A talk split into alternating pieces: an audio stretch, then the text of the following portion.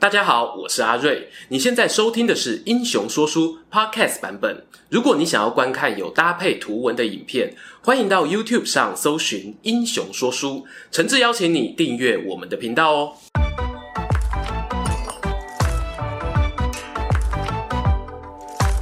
Hello，英雄说书的观众朋友，你们好，我是说书人阿瑞，替大家带来精彩的英雄故事。不知道观众朋友有看过《教父》这系列经典电影吗？影片中哦，带领科里昂家族崛起的维托，在马龙白兰度和劳勃迪尼洛两大影帝的诠释之下，成为往后人们呢提到黑道老大时，心中都会浮现的典范。而今天呢，要跟大家介绍的这个人物，他出生的家族也可以说是在东汉末年另类的地方豪强。为了要让家族生生不息繁衍下去，主角他呢选择了一条低调不争的道路。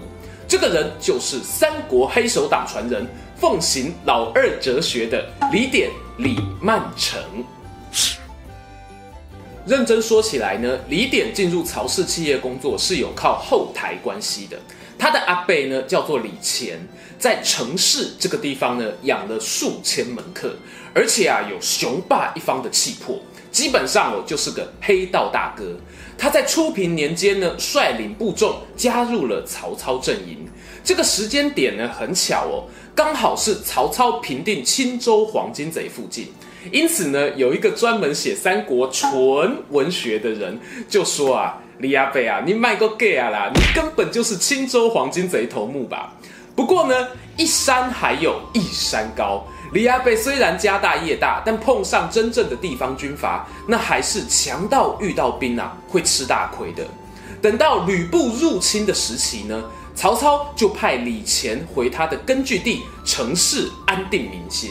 哪知道啊，一回去就是羊入虎口，被吕布一口给吞了。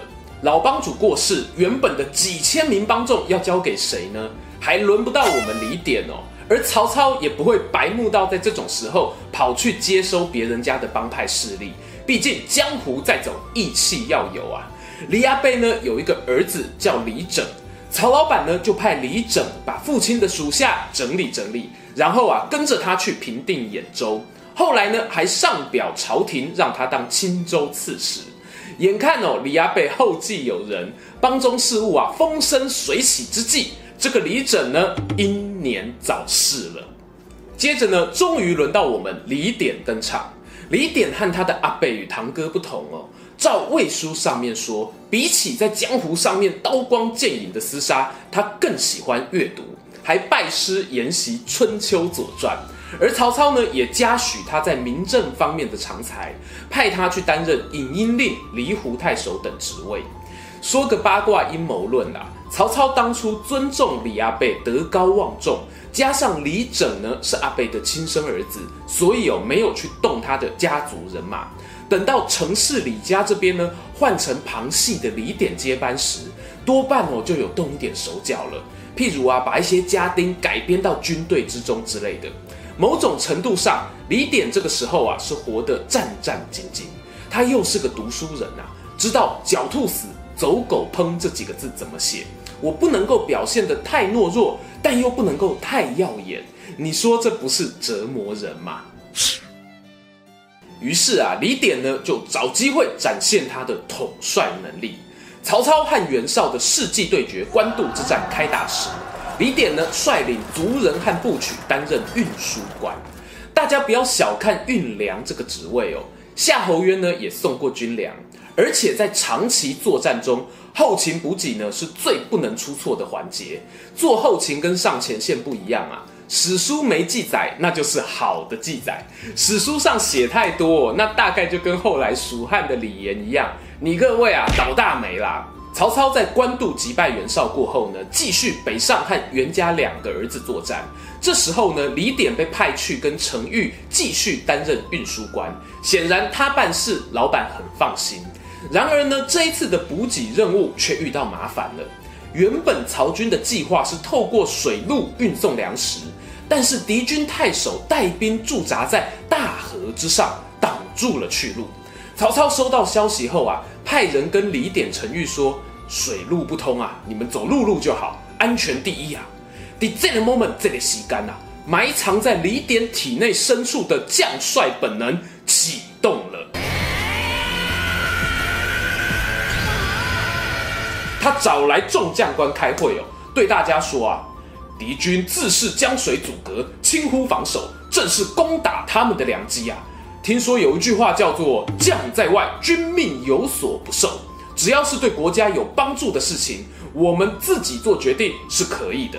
大伙进攻喽！Go, 这几句话呢，从李典口中说来，满满的说服力，连有勇有谋的陈玉呢都点头说好。于是这一批补给队渡河发动攻击，大破敌军，准时把粮草送到前线。曹操看到都惊呆了，内心 OS 哦，让你运粮都运成这样了，让你带兵还得了啊？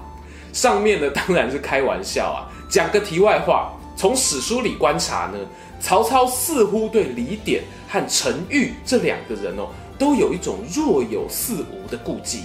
之前聊陈玉的影片说过，他也是有草根气、江湖味加上群众魅力的人。这个呢，就当做我想太多了吧。镜头回到李典身上哦，有了前面应有送粮草的经验，他接下来参与的战役呢，更靠近前线了。没错，就是你们想的那一场传说中的火烧博望坡之战。这场战争呢，在历史上的起因是荆州牧刘表派遣佣兵团团长刘备北上攻击曹操。那曹操当然也不是省油的灯啊，就命令夏侯惇率领于禁、李典前往迎击。值得一提的是呢，这一场战役在《三国演义》小说中也有出现。不过老罗把出谋划策的功劳做球给初出茅庐的诸葛亮。事实上呢，这一次战役。应该是刘备本人亲自指挥的。话说呢，刘备跟夏侯惇啊，都是久病成良医的那一种类型，败仗打久了，大概也知道胜仗怎么打。那个时候，刘备啊，决定使出一招假撤退真伏兵的万年老梗，放火烧掉自己的军营，迅速后撤，吸引敌人。夏侯惇呢，就像是猎犬看到食物一样，带兵扑了上去。李典连忙跳出来啊。歹人母汤哦，他分析给夏侯惇听哦，刘备呢没事把自己的军营烧掉逃走，其中必定有诈。往南的道路狭窄，草木深长啊，不能追。不过呢，夏侯惇为了做一下戏剧效果啊，他不听劝告哦，继续孤军深入，果然被刘备伏兵逮个正着。幸好呢，李典率领后军赶到救援，才及时化解了危机。经此一役呢，曹操更加确信哦，这个李典啊，懂带兵，能打仗，在自己北上消灭袁绍残余势力的同时，也让李典跃进带兵攻克了壶关、长广等地。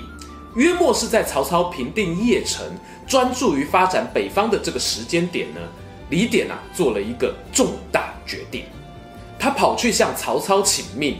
表示愿意率领原本住在老家城市的宗亲眷属，共计一万三千多人搬家到邺城居住。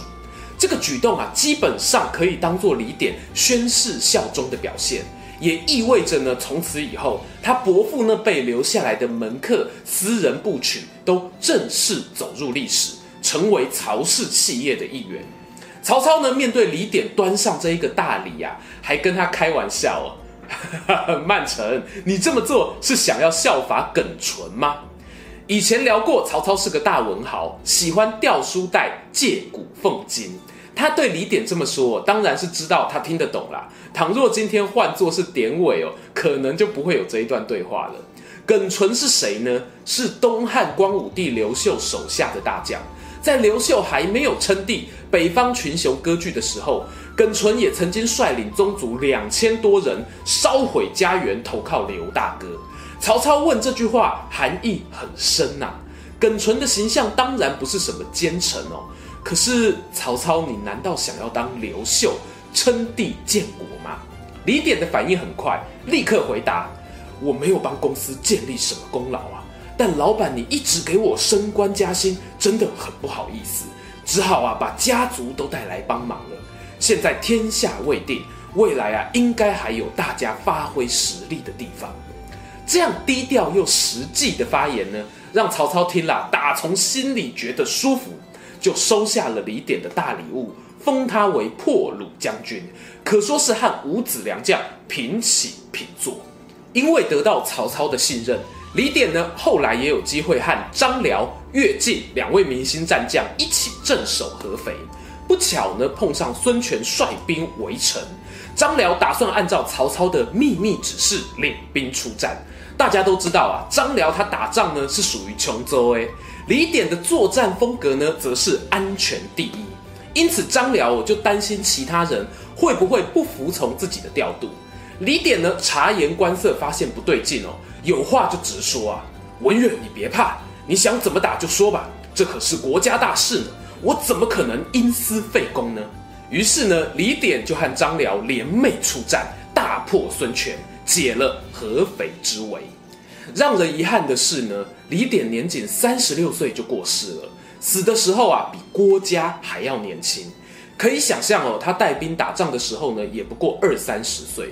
但根据陈寿的记载，他在部队中的时候啊，非常谦逊，而且乐于钻研学问，尊敬知识分子，所以军中上下呢，都称呼他为长者。看到李典的生平故事呢，总会让我想起生命中曾经遇过的某些人，尽管他们不是身居高位，也没有什么说出来会吓死人的战绩，但仍然受到许多朋友的尊敬。我认为呢，能在日常生活中放低身段，关键时刻挺身而出，就是这类人啊最耀眼的光芒。喜欢今天的故事吗？英雄说书需要你的支持，让好故事被更多人听到。动动手指订阅我们频道，打开小铃铛，选择接收全部消息，这对创作者的帮助非常非常大。如果你还想要给我们更多鼓励，也可以扫描加入会员 QR code，用每个月一杯咖啡的钱赞助我们的内容创作。这里是英雄说书，我们下次再见，拜拜。